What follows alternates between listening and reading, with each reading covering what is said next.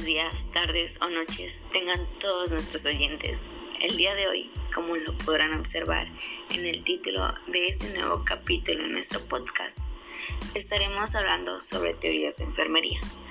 Quienes estudiamos esta bonita carrera de enfermería sabemos de antemano que existen muchas teóricas que contribuyeron en el desarrollo de la enfermería para poder llegar hasta donde estamos hoy en día. Algunas de las teóricas que más ayudaron en el desarrollo de la enfermería son Virginia Henderson, Marjorie Gordon, Florence Nightingale, entre muchas otras.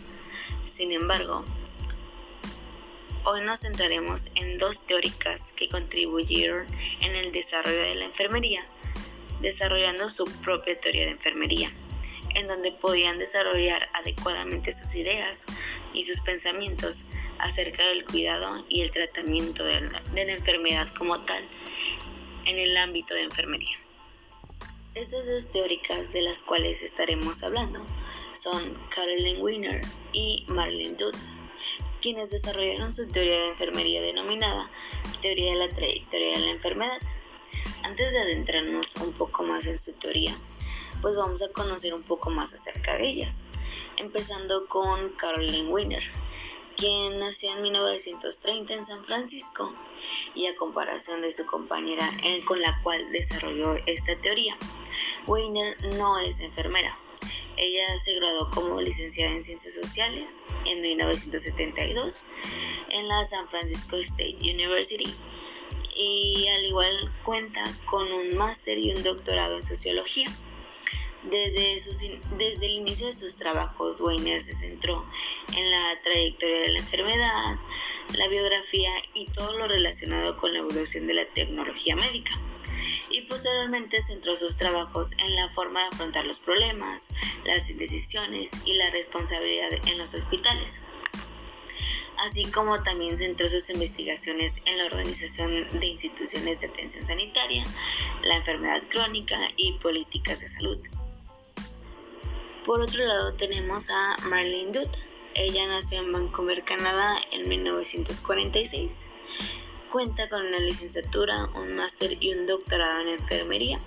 Su principal investigación se basó en la enfermería oncológica y diseñó el programa ProCell, en donde comparaba las intervenciones de autocuidado en el manejo de los efectos secundarios del tratamiento en pacientes con cáncer.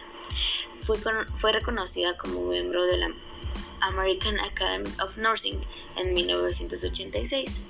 Así también fue nombrada leyenda viva por la American Academy of Nursing en 2015 y es autora y coautora de más de 130 artículos.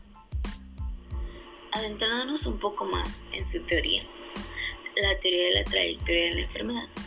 Esta teoría nos dice que el hecho de estar enfermo representa una alteración en la vida normal de la persona esta alteración afecta a todos los aspectos de la vida.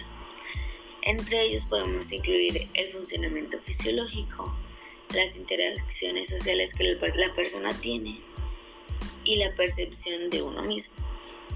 Dentro de los principales conceptos que esta teoría toma, tenemos el concepto de identidad. Este es la, percepción, el conocimiento que tiene uno mismo en un determinado tiempo.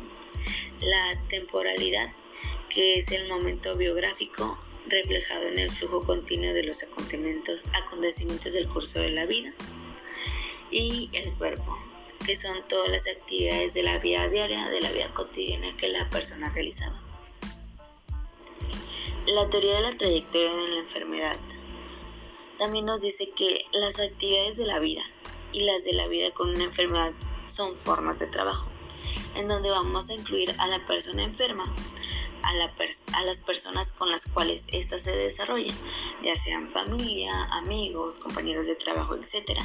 Y también vamos a incluir al personal sanitario. A todo este conjunto de personas que participan se le va a denominar organización total, en donde la persona enferma o el paciente es el trabajador central. Los tipos de trabajo que vamos a encontrar dentro de la organización total son el trabajo relacionado con la enfermedad, En este vamos a encontrar el diagnóstico, el control de los síntomas, el régimen de cuidado y la prevención de las crisis de la enfermedad. También vamos a encontrar el trabajo diario. Estas son todas las actividades de la vida diaria que el paciente va a realizar, como las tareas domésticas, este, el mantenerse ocupado, el realizar su higiene, etc. También vamos a encontrar el trabajo biográfico. Este es el, intercambio de información por medio de las relaciones que tiene el paciente. En esto pues vamos a ver que el paciente pues se va a estar comunicando con su familia, amigos, etcétera, con tal de que el paciente no se sienta tan frustrado, preocupado por su enfermedad.